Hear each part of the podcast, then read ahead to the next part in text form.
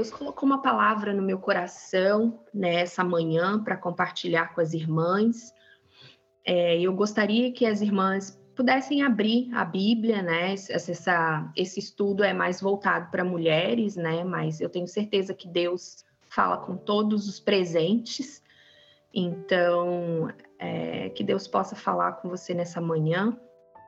Vamos abrir a nossa Bíblia no livro de Hebreus, no capítulo 12. E eu queria ler só dois versículos nessa manhã. Hebreus, capítulo 12. Eu vou ler só o versículo 1 e o 2. Amém?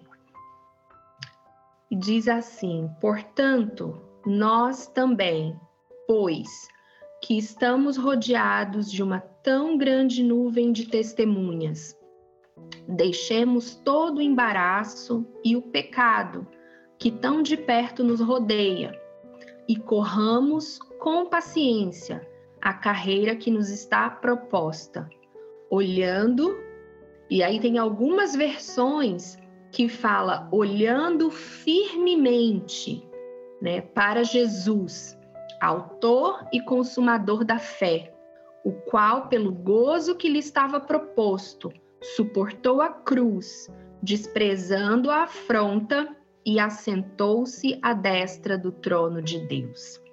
Vamos fazer mais uma oração nessa manhã? Senhor Deus amado, na tua presença nos encontramos, Senhor. Pai querido, estamos, ó Deus, nos nossos lares nessa manhã, mas acordamos, ó Deus, um pouquinho mais cedo. Pai querido, e viemos aqui, Senhor, porque queremos, Senhor, mais de ti. Senhor, queremos mais de Ti nessa manhã, queremos começar, Senhor, o nosso dia na Tua presença. Queremos, Senhor amado, abrir os nossos corações nessa manhã para receber a Tua palavra. Senhor, fala conosco, Pai querido, que não que não seja, Senhor, um, um, mero estudo, mas que seja o Teu Espírito Santo revelando, Senhor, coisas profundas, Senhor, segredos do teu coração para as nossas vidas, para que nós possamos vencer, Senhor, para que nós possamos ultrapassar as dificuldades, para que nós possamos continuar, Senhor, na nossa caminhada, para que nós possamos, Senhor, estar cada vez mais perto de Ti, que o Senhor cresça e que a gente cada dia mais diminua, mas que sejamos cheias, Senhor, cheias da tua unção, cheias da tua presença, cheias da tua glória, para honra e glória do teu nome, que possamos impactar, Senhor, vidas, aonde quer que a gente chegue. Às vezes, Senhor, nem pela nossa palavra, mas pelo nosso proceder que nós venhamos fazer a diferença em qualquer ambiente que nós estivermos. É o que eu te peço, Senhor, nessa manhã e te agradeço em nome de Jesus. Amém. Então, é, é, lendo esses, esses dois versículos de Hebreus que nós lemos essa manhã, tem bastante coisa para falar nesses versículos, né? Se a gente for é, é destrinchar ele, despedaçar ele, assim, separar tópico por tópico. Mas eu escolhi do, dois pontos para falar com, com vocês nessa manhã, nesses dois versículos de Hebreus que nós lemos.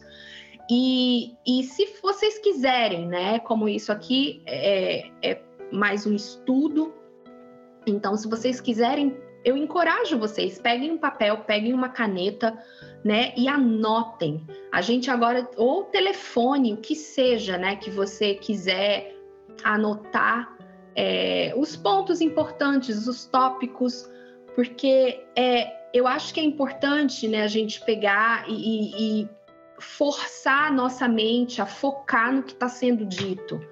É, porque é muito fácil da gente distrair, né? Eu vejo porque eu por exemplo, depois que eu tive a, a, a minha filha, eu nunca mais consegui assistir uma pregação na igreja, né, inteira. Então a gente entra e sai da igreja 50 vezes, porque a criança grita, corre no meio do culto, é aquela coisa.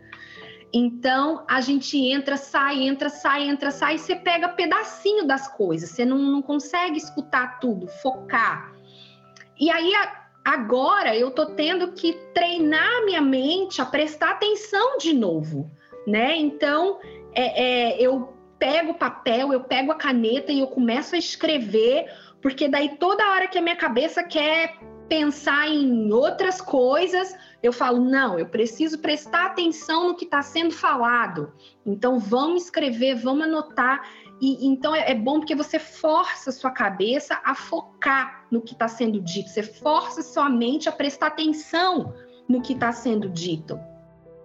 E eu gosto também porque depois você tem sempre algo para voltar, né? Se você anotou em algum lugar, você pode ler depois com mais calma, você pode meditar, você pode é, é, ir mastigando aquilo, né? E vendo o que, que Deus está querendo falar com você, né? Nesse ano. É, as mensagens, eu vejo as mensagens que são pregadas, principalmente na nossa igreja, eu vejo elas como peças de um quebra-cabeça. E elas vão se encaixando, né? E Deus vai montando ali uma mensagem que Ele quer falar com a gente nesse ano. Então, é, é, é, faça isso, né? Nessa manhã, se você puder, anote é, pontos importantes, versículos importantes. E o primeiro ponto desse estudo que eu quero falar com as irmãs está justamente no versículo primeiro, né? Que ele começa, ele diz é, é, essa frase que fala assim: deixemos todo o embaraço e pecado que tão de perto nos rodeia. Né? Esse é o primeiro ponto desse estudo. Deixemos todo o embaraço e pecado que tão de perto nos rodeia. Mas antes até que eu, que eu entre nesse, nesse tópico, né, de, de deixar todo o embaraço e todo o pecado, eu também quero compartilhar é algo bem, bem forte que Deus tem falado comigo sobre intimidade, né? É, a nossa igreja nesse ano de 2001, 2021, quer dizer, em janeiro, o pastor, né, o nosso pastor decretou que esse ano é um ano de nós buscarmos mais intimidade com Deus. E algo que tem falado muito comigo, muito forte, é que em janeiro o pastor falou: 2021, ano de buscar mais intimidade com Deus. Só que quando chegar dezembro, nós não vamos estar todas, todos, no mesmo nível de intimidade com Deus. Não vamos. E por que que nós não vamos? Porque, por exemplo, se você olhar a salvação, a salvação, eu recebo a salvação de graça. Porque o preço da salvação, Jesus já pagou na cruz por mim. O sangue dele, precioso, que foi vertido na cruz, já pagou todo o preço. Eu não preciso, não tem mais nada para pagar para receber a salvação. A salvação simplesmente eu recebo de graça. O preço foi pago.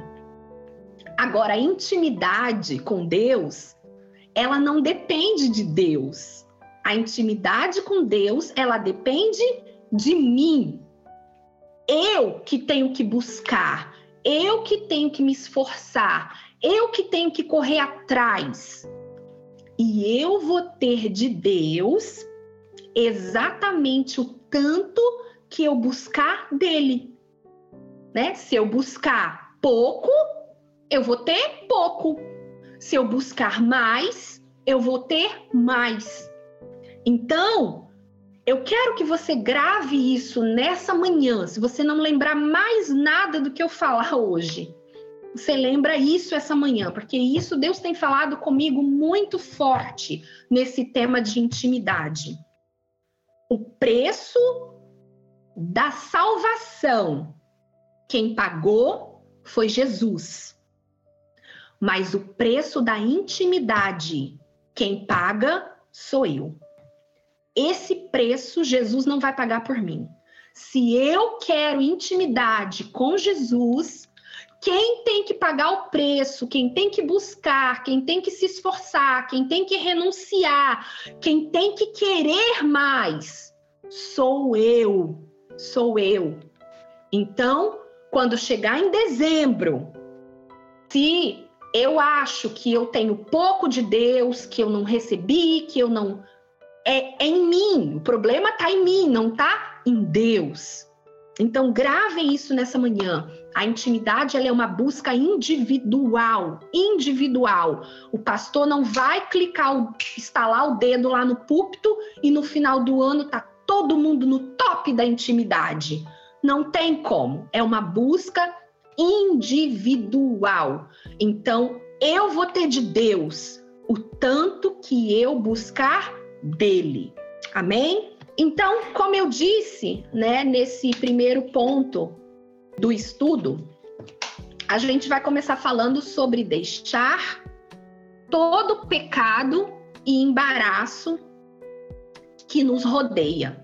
E eu coloquei esse como primeiro ponto porque uma das primeiras coisas que a gente precisa fazer para buscar intimidade com Deus é justamente deixar todo pecado e embaraço né? É, é, é uma coisa meio que se você pensar, o pecado é óbvio, né? Que a gente tem que deixar. Porque a Bíblia diz, a Bíblia afirma que o pecado faz separação entre nós e Deus.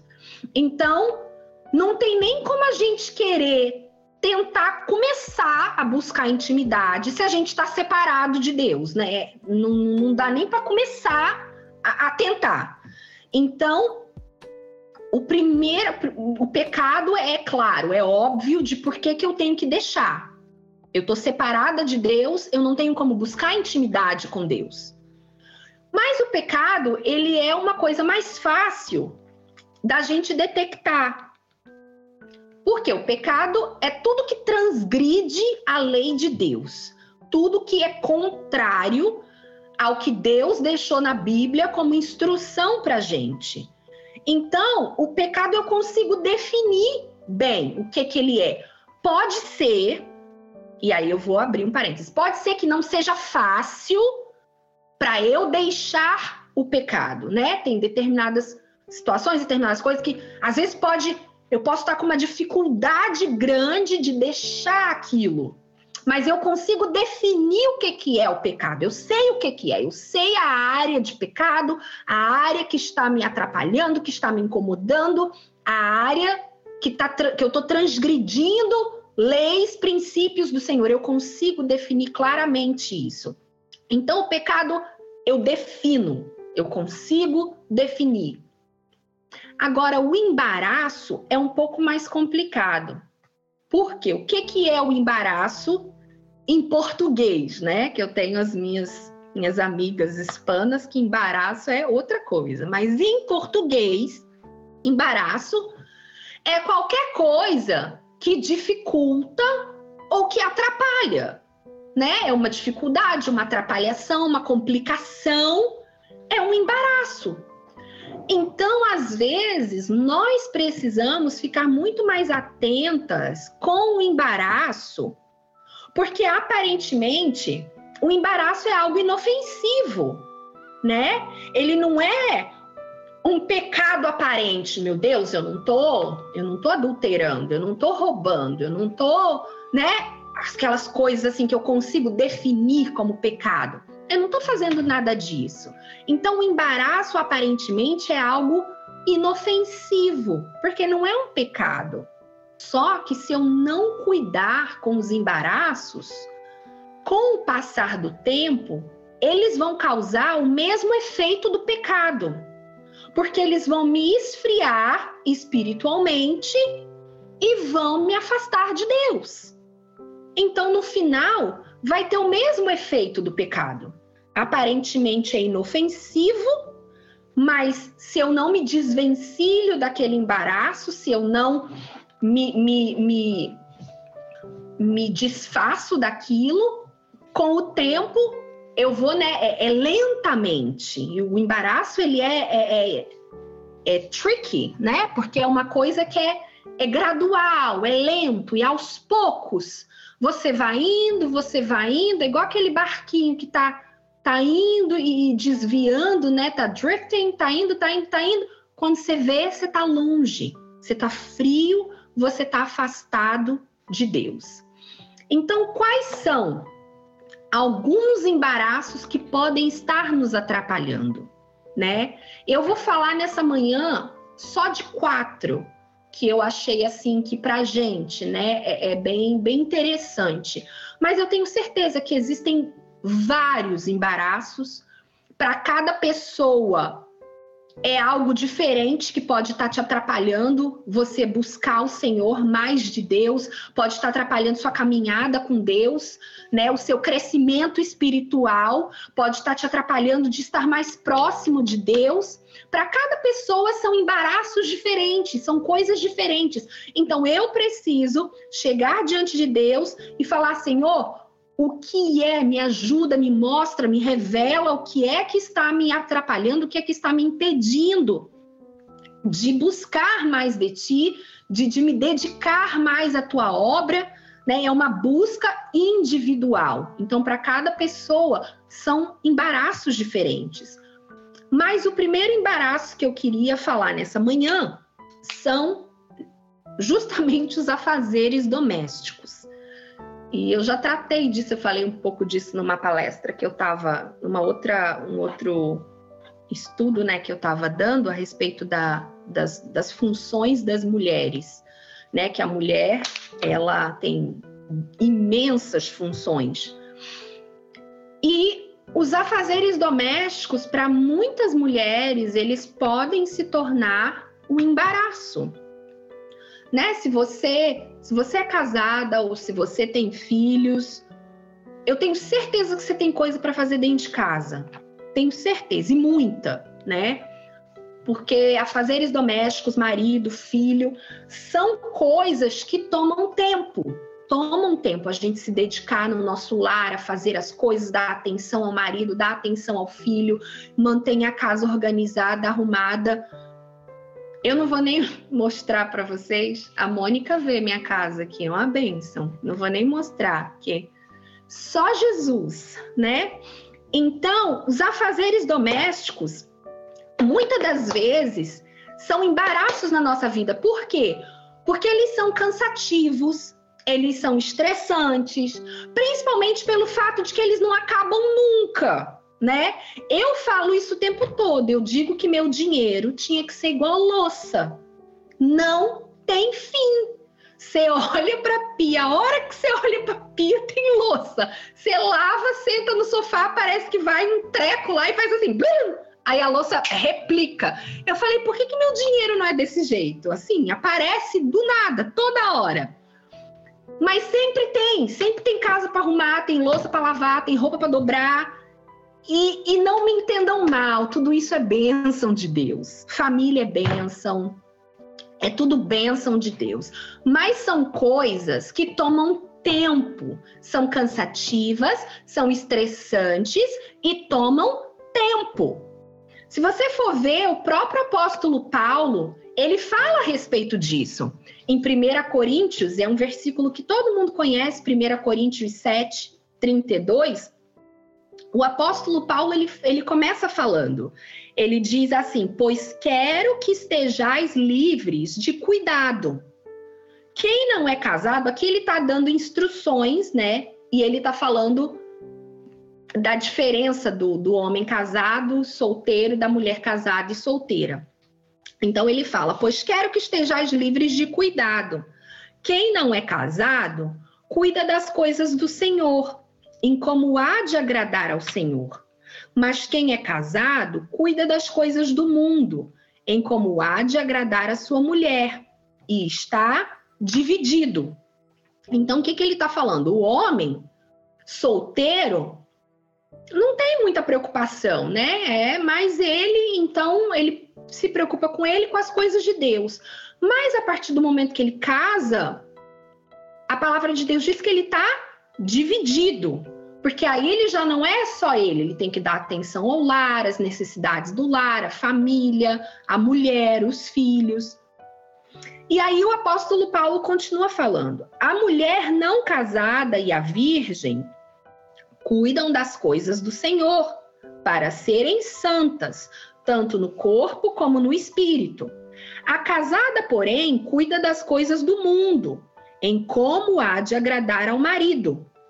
E digo isto para proveito vosso, não para vos enredar, mas para o que é decente, a fim de poder dedicar-vos ao Senhor sem distração alguma.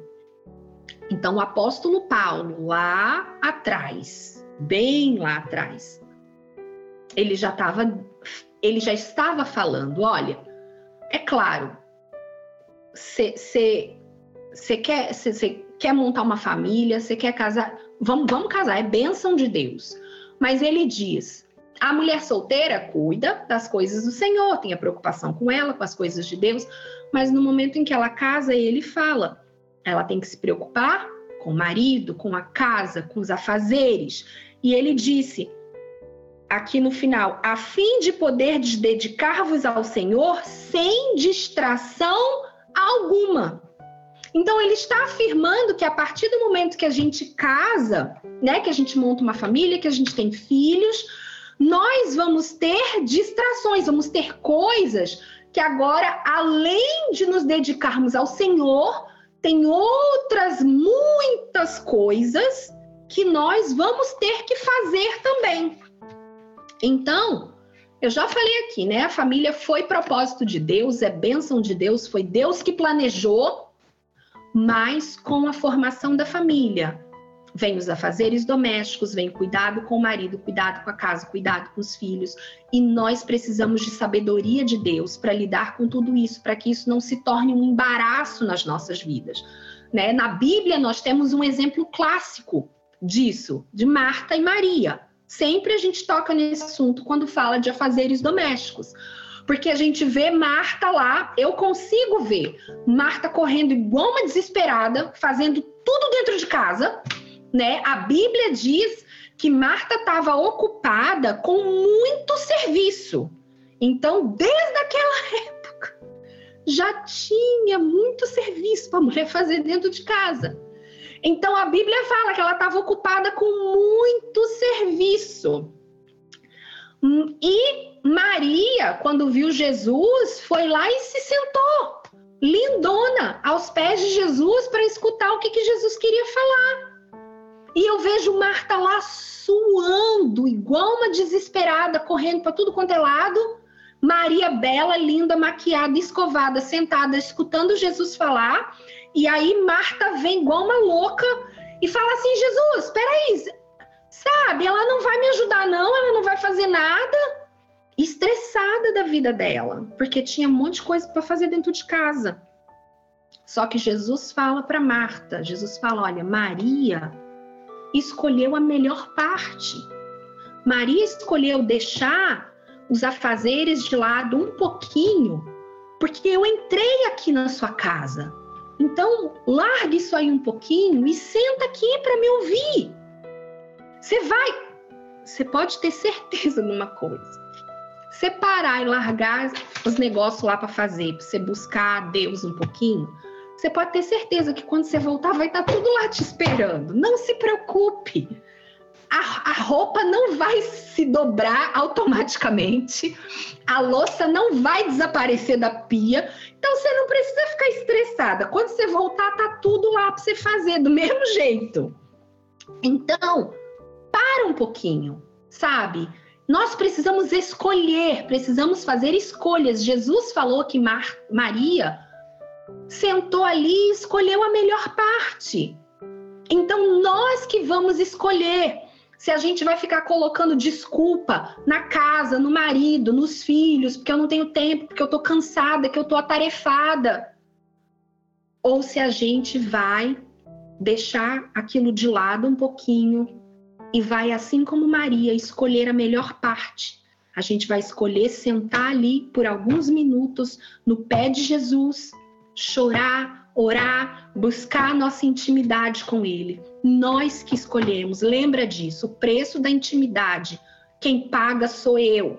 Eu preciso escolher parar, deixar esses embaraços e sentar aos pés de Jesus. Eu tenho que fazer essa escolha. Ele não vai fazer por mim. Ok? Então vamos lá. Um segundo embaraço que eu quero falar nessa manhã com as irmãs, né? E esse outro embaraço, ele tem afetado muito nós mulheres, né? Que é o embaraço do julgamento excessivo. A Bíblia, ela deixa pra gente um, um outro exemplo, né, muito clássico de julgamento, que são os escribas e os fariseus, né? Eles tinham todas aquelas leis, eles se apoiavam naquela religiosidade extrema deles, e só o que eles faziam era julgar as pessoas, julgar os atos de Jesus, né? Era, mas esse aí come com os pecadores. Mas será que ele não sabe que essa daí é uma prostituta? Mas meu Deus, tá expulsando o demônio, tá curando no sábado. Tudo que Jesus fazia era motivo de crítica, era motivo de julgamento por parte dos escribas e dos fariseus. Eles só julgavam. E por causa desse julgamento excessivo, eles eram constantemente repreendidos por Jesus, né? Então, Deus deu a nós, mulheres, um dom maravilhoso, que é o dom de observar detalhes. Esse dom Deus deu para a mulher, não deu para o homem, porque o homem não sabe se a camisa é azul ou se é preta. Eu vou brigar com meu marido até morrer, porque ele tem uma camisa que ele diz que é, é azul e eu falo que é preta. Nem cor. Tudo bem que tem homem que tem problema de, de, de ver cor, né? Eu acho que ele tem, mas tudo bem. Mas então, Deus deu à mulher o poder, esse dom maravilhoso de observar detalhes. Só que se esse dom ele não for filtrado pelo Espírito Santo, se ele não passar no filtro do Espírito Santo, ele pode se tornar um embaraço nas nossas vidas. E assim como eu estava falando de homem, porque é, é, muito fácil a gente fazer essa distinção. Porque se você pergunta para o homem, por exemplo, né, qual a camisa que você foi para o culto domingo passado? Um ou dois vai lembrar. A maioria esmagadora não lembra. Eles não lembram o que, que eles comeram antes do almoço, que dirá a camisa que foi pro culto semana passada. Não lembra. A mulher. A mulher, ela lembra a roupa que ela foi, o sapato, o relógio, a bolsa, as joias dela e das outras irmãs da igreja também. Ela lembra, porque ela observa. E se a irmãzinha lá resolver colocar o um negócio, uns dois, três cultos lá, você sabe que a irmã tá repetindo o negócio também. Gente, é uma coisa triste, é involuntário. Quando você vê, você já está observando, você já está criticando, você já está comentando, você já está falando, é involuntário. Tem umas mulheres que são mais distraídas, mais desligadas, que não se prendem tanto a detalhes. Mas a maioria das mulheres é da nossa natureza observar detalhes. Foi um dom que Deus nos deu. Nós somos extremamente observadoras. Observamos detalhes. Então, o que, que nós precisamos fazer? Nos aproximar de Deus, para que o Espírito Santo nos ajude a filtrar esse excesso de observação.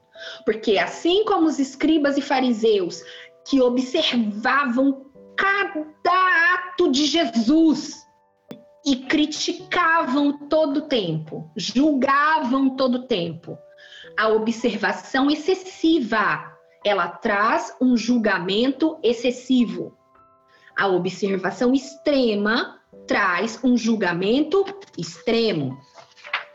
E aí, ao invés, nós vamos para o culto, Deus tá lá usando o louvor, tá usando o pregador na palavra, e ao invés de nós sairmos, passamos duas horas dentro da igreja, ao invés de nós sairmos do culto impactados com louvor, edificados, com a palavra, cheios de Deus, transbordando de Deus. A gente sai da igreja criticando, murmurando, reclamando, apontando e arrumando embaraço para as nossas vidas. Arrumando embaraço para as nossas vidas. Porque a gente observa demais e julga demais. A irmã A, a irmã B, o filho da irmã A, o filho do irmão B.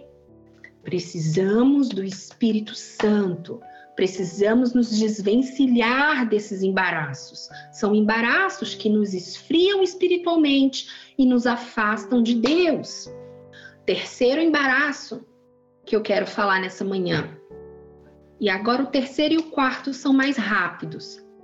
O terceiro embaraço que eu quero falar nessa manhã é a respeito do nosso trabalho secular, né? As mulheres, como eu digo, esse mundo pós-moderno, as mulheres têm sido jogadas no mercado de trabalho.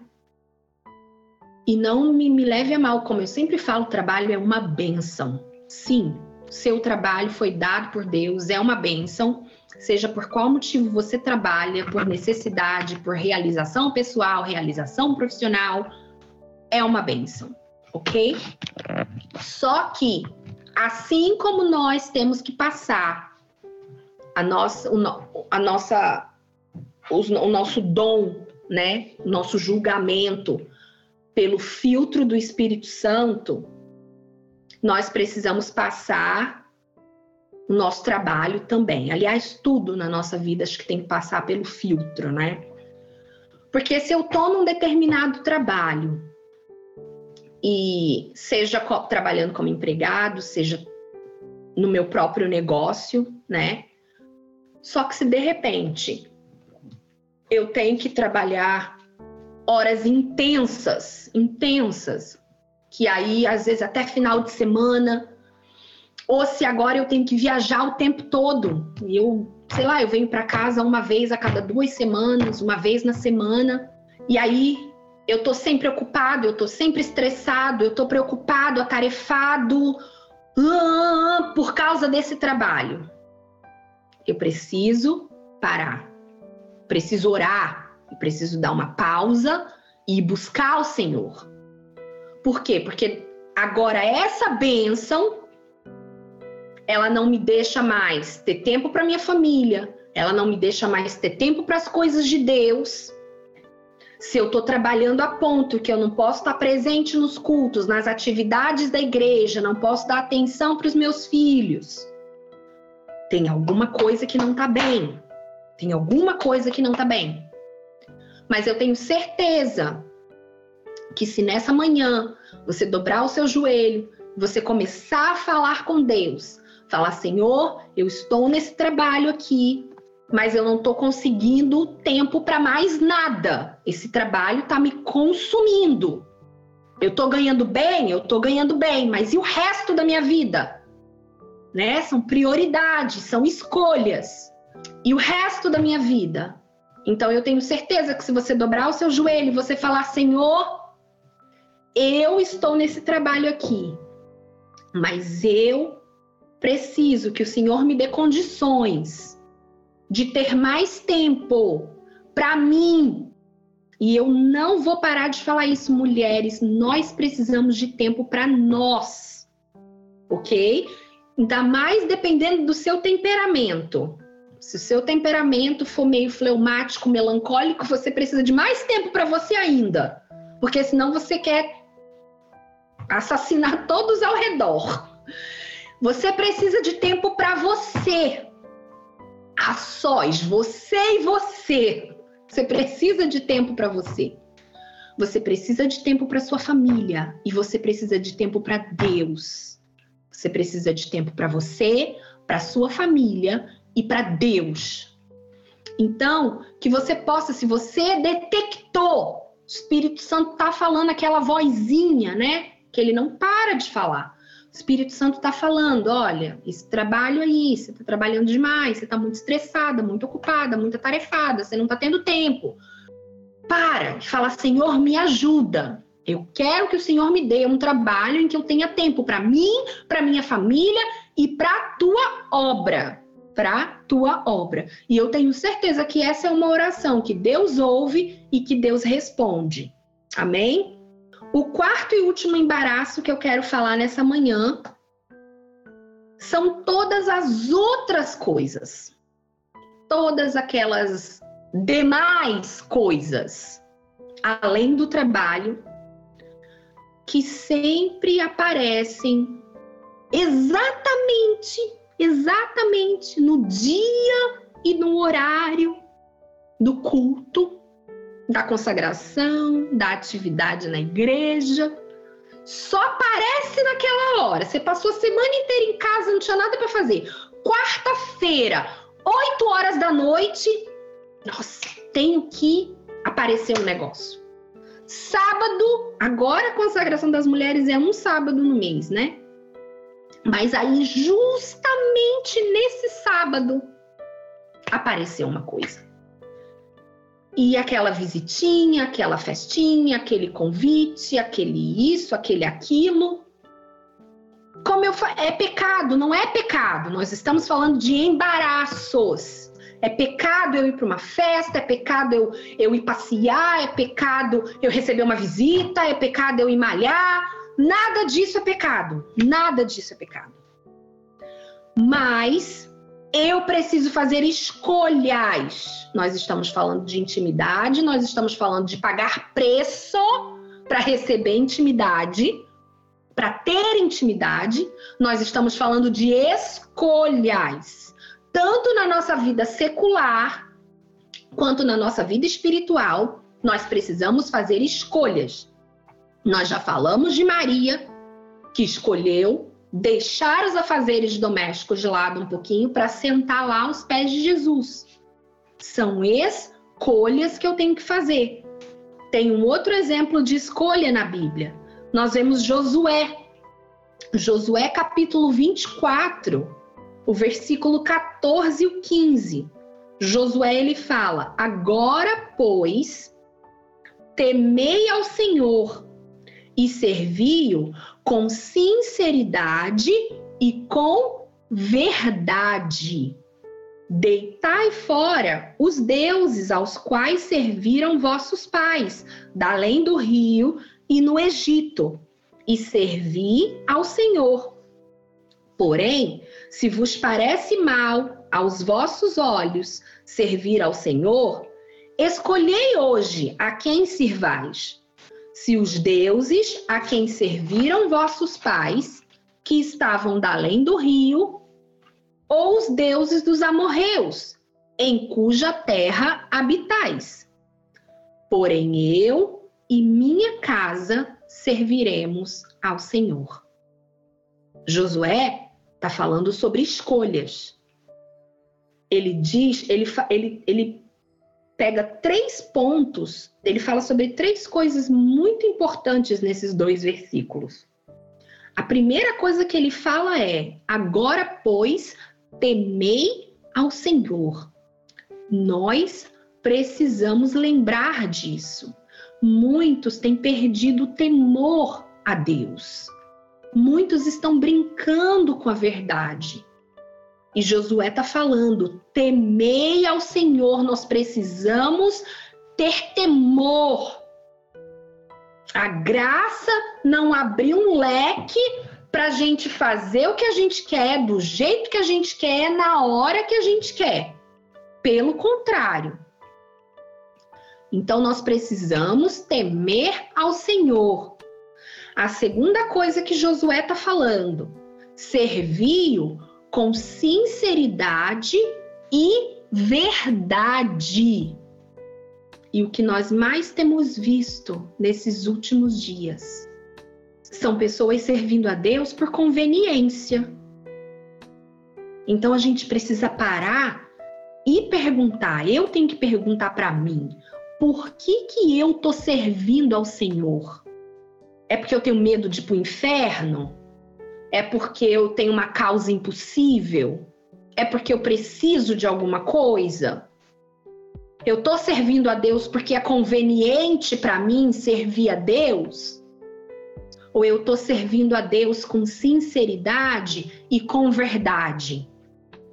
Porque você servir a Deus com sinceridade e com verdade é você, na hora que aparecem todas essas coisinhas na, nos horários dos cultos, é você parar e falar: não, eu tenho um compromisso. Quarta noite, domingo à noite, no sábado, seja o dia que for, eu assumi esse compromisso e eu preciso honrar o compromisso que eu fiz. Isso é servir a Deus com sinceridade e com verdade. Não é qualquer convite, qualquer coisa que aparece bem nos dias das atividades do culto. Ok, culto tem toda semana, eu vou quando der. Isso não é servir a Deus com sinceridade e com verdade. Então, pense, muitos têm servido a Deus porque é conveniente. Mas Josué está falando aqui.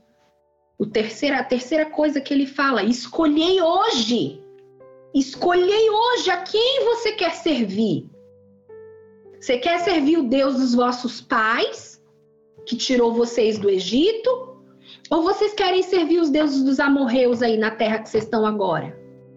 Mas escolham. Façam uma escolha, né? Em cima do muro não dá para ficar. Josué está falando, escolham hoje a quem vocês querem servir.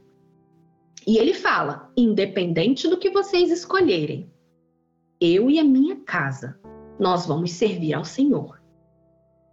Ele fez uma escolha. Independente do que vocês escolherem, eu e minha casa, nós vamos servir ao Senhor. Então, embaraços. Primeiro ponto, identificar os embaraços que nos rodeiam. Como eu falei, somos pessoas diferentes, de repente, ah, esse embaraço aqui dessas coisas que aparecem na hora do culto, isso não é para mim, porque todo culto eu tô lá e eu não falto e não sei o que, ok, esse não é o seu embaraço, mas de repente é outro. Então, precisamos buscar em Deus, identificar esses embaraços que tem atrapalhado nossa intimidade com Deus, que tem nos afastado de Deus, que tem nos esfriado espiritualmente. E é uma busca individual. Qual é o segundo ponto? Então, primeiro ponto, identificar o pecado e o embaraço que nos rodeia. O segundo ponto, como que nós nos livramos desses embaraços? Como que nós nos desvencilhamos desse pecado? como que nós mantemos, como que nós ficamos firmes na nossa caminhada com Deus. E a resposta está no versículo 2, quando ele diz: olhando firmemente para Jesus. É só assim que eu vou conseguir me desvencilhar dos embaraços, deixar o pecado e me manter firme na minha caminhada com Deus, olhando para Jesus, o nosso maior exemplo. Não tem, não tem outro, né? A aquela cantora Gabriela Rocha, ela canta uma música que chama Seu nome é amor. Eu não sei se vocês já ouviram, mas nessa música tem uma frase que eu gosto muito, porque a Gabriela Rocha ela fala, é, tem uma frase que ela canta, ela diz: "Fixo meu olhar sobre aquele que venceu. Fixo meu olhar sobre aquele que venceu." O que, que é fixar? Fixar é você prender, né? Você focar. O pastor falou disso recentemente na igreja, foco, né? Fixar é você prender, é você focar, é você manter o foco, manter a atenção, nada tira os seus olhos daquilo ali. É assim que nós vamos conseguir nos manter firmes na nossa caminhada com Deus e nos desvencilhar dos embaraços, olhando firmemente, fixando, prendendo os nossos olhos em Jesus. Jesus.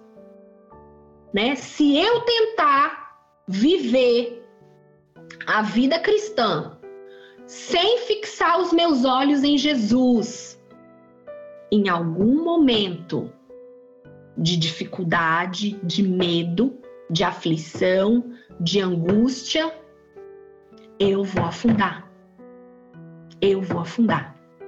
Então, por isso, no versículo que nós lemos de Hebreus,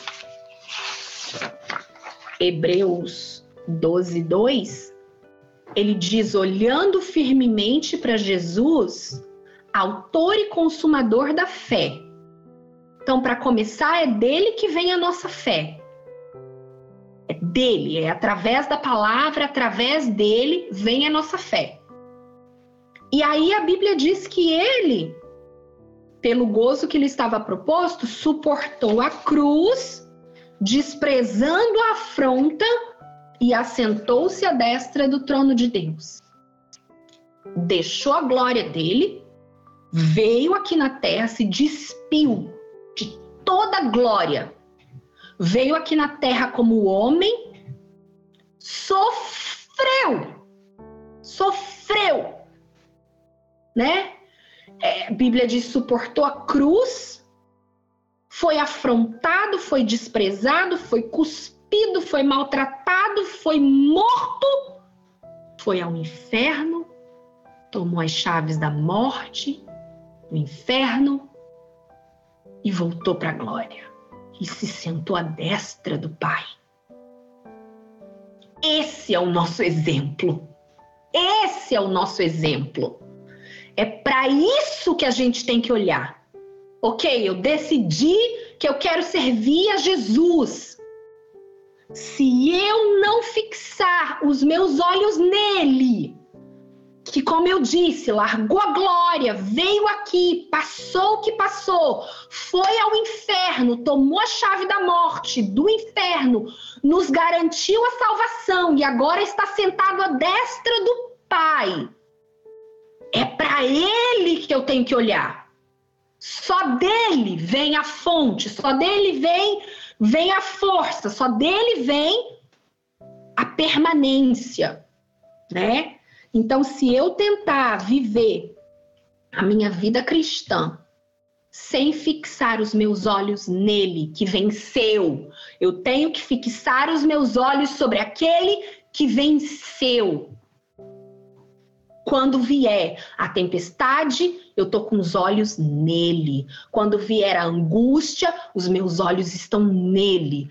Quando vier o que for, a afronta, a a fofoca, o disse-me-disse, -disse, eu tô com o olho nele, eu tô focada nele. Mateus 14, 26 fala isso claramente para nós, né? É a passagem de Pedro andando sobre as águas. E se a gente vai falar de olhar para Jesus, a gente tem que falar desse versículo, né? porque Mateus 14, 26 diz que os discípulos, vendo Jesus caminhar sobre o mar, se assustaram, dizendo: É um fantasma, e gritaram com medo. Jesus, porém, lhes falou logo, dizendo: Tem de bom ânimo, sou eu, não temais. E respondeu-lhe Pedro e disse: Senhor, se és tu, Manda-me ir ter contigo por cima das águas. E ele disse: Vem. E Pedro, descendo do barco, andou sobre as águas para ir ter com Jesus. Mas sentindo o vento forte, teve medo e, começando a ir para o fundo, clamou, dizendo: Senhor, salva-me. Eu já estou terminando. Mas eu quero que você preste atenção nisso aqui. A gente sabe, enquanto Pedro, né, caminhou olhando para Jesus, ele conseguiu andar sobre as águas. Mas a Bíblia diz que veio o vento e ele sentiu, ele sentiu o vento forte. Então ele teve medo e quando ele teve medo, ele tirou os olhos dele de Jesus e ele começou a afundar. E isso acontece conosco muitas vezes. né? Nós tiramos os olhos de Jesus e olhamos para todas as outras coisas que estão acontecendo à nossa volta, as circunstâncias. E muitas das vezes a gente deixa, porque isso eu estava escutando um louvor ontem e esse louvor falou muito comigo, porque é aquela música do Waymaker, né? Que eu, agora eu não consigo nem lembrar o nome dela em português, mas tem uma, uma hora que o, o cantor ele começa a falar e ele diz: ainda que eu não esteja vendo, ainda que eu não esteja sentindo, você continua trabalhando, Deus continua trabalhando. Mesmo que eu não esteja vendo, mesmo que eu não esteja sentindo, Deus não para de trabalhar. A todo momento ele está trabalhando. Então, tem hora que eu tô em, em momentos tão, tão de tanta aflição, tanta angústia, circunstâncias adversas, que eu deixo se eu tirar os meus olhos, porque tem hora que a gente não vê Deus trabalhando, tem hora que a gente não sente Deus trabalhando. Mas se nós tirarmos os nossos olhos dele, da palavra, daí a gente afunda, porque a gente não consegue crer que, mesmo a gente não vendo ou não sentindo, ele continua trabalhando. Então é por isso que eu não posso tirar os meus olhos, porque senão eu vou olhar para todas as outras coisas e quando eu não sentir ele trabalhando, quando eu não ver ele trabalhando, eu vou começar a afundar, porque eu vou sentir um vento. Ao invés de eu sentir a presença dele, eu vou sentir o vento forte. E aí é onde eu vou temer e eu vou começar a afundar. Então, por isso eu preciso estar com os meus olhos presos em Jesus. Porque mesmo que eu não esteja vendo ele trabalhar, mesmo que eu não esteja sentindo ele trabalhar, eu preciso crer na palavra, onde ele diz que todas as coisas cooperam para o bem daqueles que amam a Deus. Eu preciso crer na palavra que ele diz que em todos os dias ele estaria comigo. Eu preciso crer na palavra onde ele diz que muitas seriam as nossas aflições, mas Ele nos livraria, Ele estaria conosco. Então eu preciso, eu preciso me apegar às promessas. Eu preciso manter os meus olhos nas promessas. Olhos fixos em Jesus, porque senão eu afundo. Se eu tentar viver a minha vida cristã sem prender os meus olhos em Jesus, em algum momento eu vou enfraquecer na fé e eu vou me afastar da igreja. Se eu tentar viver a minha vida cristã sem prender os olhos em Jesus, em algum momento eu vou enfraquecer espiritualmente e eu vou me afastar da igreja. Eu não tenho que estar tá olhando para A, para B, para C, Pessoas são humanas, pessoas erram, pessoas falam coisas sem pensar. E nós precisamos estar com os nossos olhos em Jesus. Ele é o nosso maior exemplo. Números 12, e esse é o último versículo que eu vou ler, eu já estou encerrando. Números 12 nos fala de Miriam.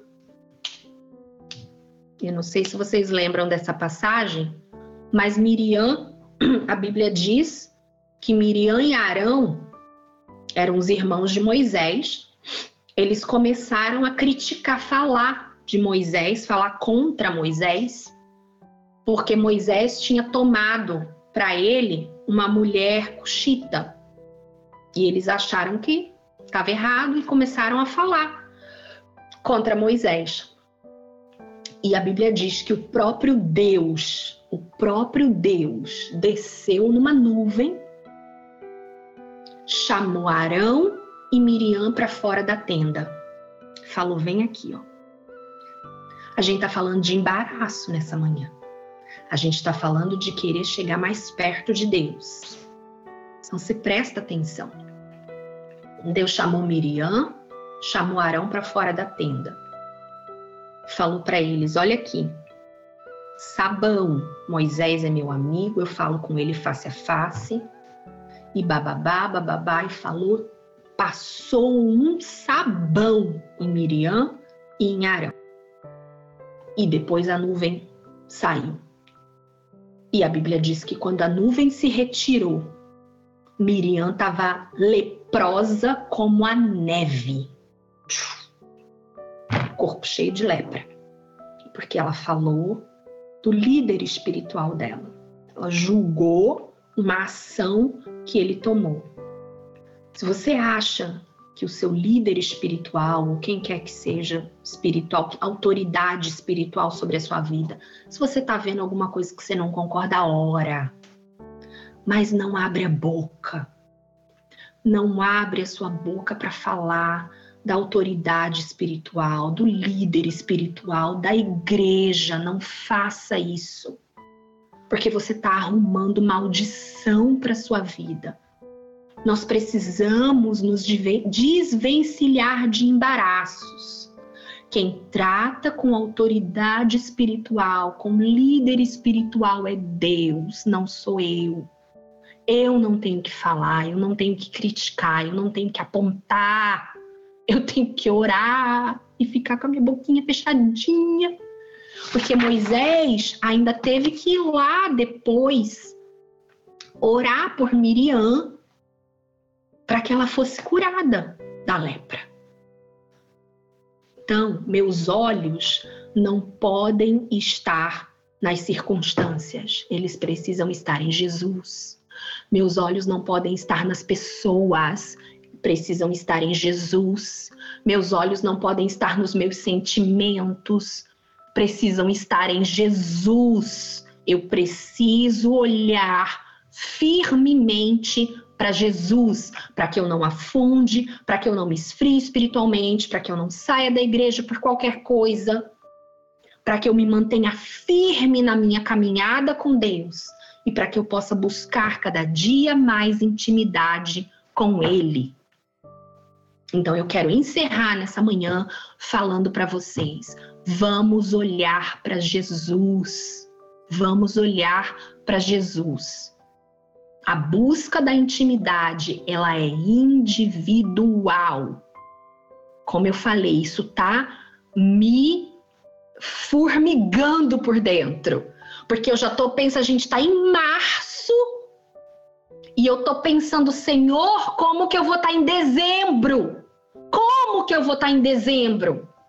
Eu não quero estar em dezembro do mesmo jeito que eu estou hoje. Eu não quero. Eu não quero estar esse ano do mesmo jeito que eu estava no ano passado. Eu quero melhorar, eu quero crescer na, espiritualmente. Eu não quero ficar estacionada. E isso tá me todo dia, de manhã, sexta-feira, eu acordo. Ai, meu Deus, que fome, não quero fazer propósito hoje. Aí eu penso, meu Deus, o preço da intimidade, o preço, o preço, como é que eu vou estar em dezembro? O preço, ok, vamos fazer um propósito. Você precisa, é um preço que você vai pagar e é você que vai escolher pagar esse preço. E quando chegar em dezembro, você não vai poder culpar o irmão A, o irmão B, a igreja A, o pastor, o ministério de louvor, porque você não atingiu um nível maior de intimidade com Deus, porque só depende de você. E quanto mais você buscar de Deus, mais você vai ter dele. Pensa, lembra disso. Eu vou ter de Deus exatamente o tanto que eu buscar dele. Se você busca pouco, você vai ter pouco. Se você busca mais, você vai ter mais. Amém? Vamos fixar os nossos olhos em Jesus, para que a gente possa deixar todo o pecado, tudo que está nos embaraçando, e para que a gente consiga se manter firme nessa caminhada com Deus e buscar cada dia mais intimidade com Ele. Amém? Eu agradeço essa oportunidade, eu espero que Deus possa continuar falando ao seu coração.